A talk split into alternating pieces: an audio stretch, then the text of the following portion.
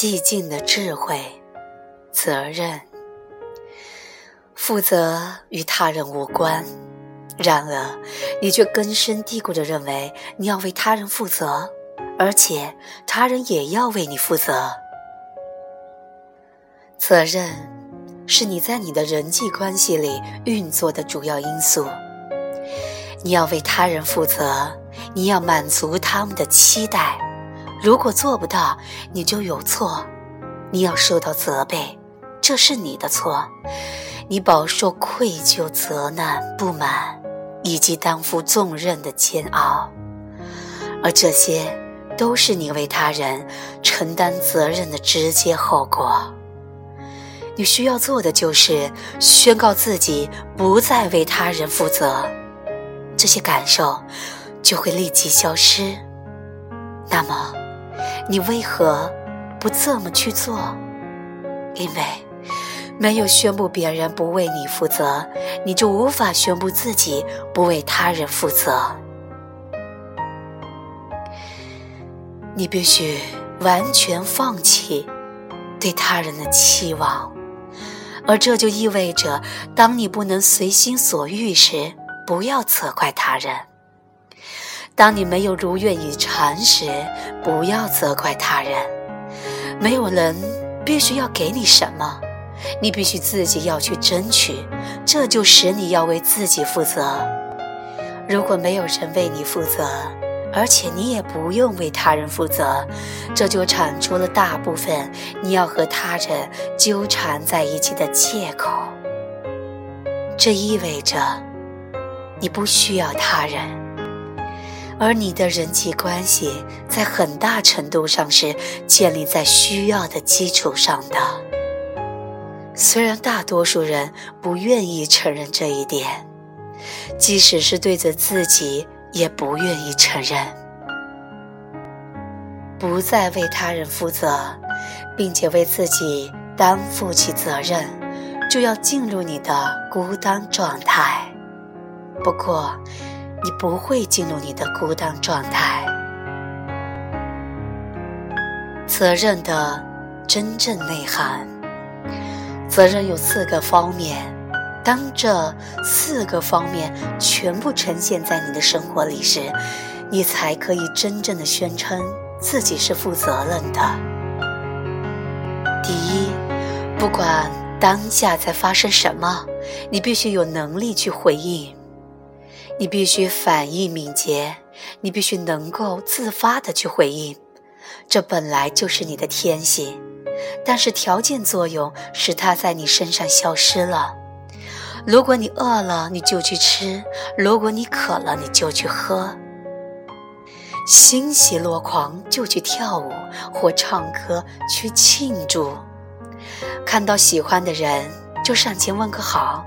带狗去散步吧。狗会教你怎么回应。第二，为自己的各种反应承担起全部责任。你在生活中不断的对人对事产生情绪反应，你感到受伤或气愤或被误解，你觉得自己不被爱或者难过，而且这些都是别人的过错，都是别人该受责备。他们就要为你的反应负责。你没有认识到，你的反应几乎是完全源于你的条件反射和你过去的经验、你儿时的经历，在无觉知的决定界定你对他人以及现在生命的体验。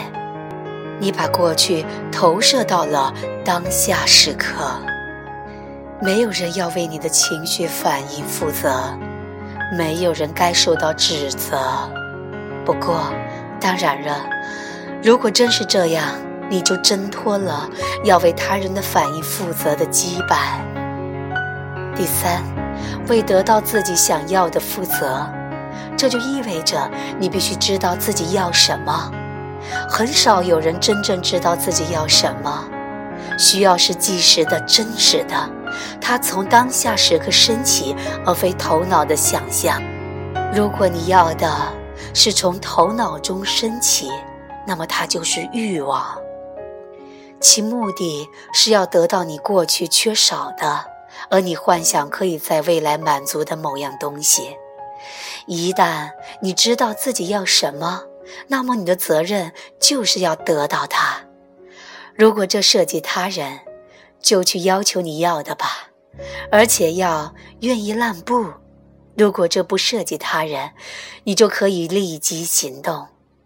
可你为何迟迟不动？通常，我们在生活中满怀各种期待，我们并不会把它表达出来。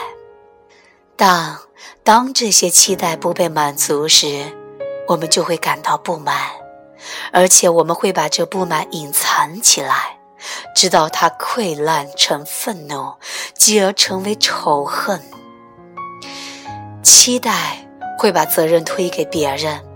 没有谁活着就是为了满足你的期待，你活着也不是为了满足他人的期待。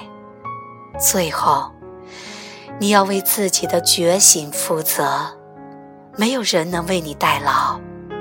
你要依靠自己，做任何为了觉醒而必做之事。觉醒是你至高无上的责任。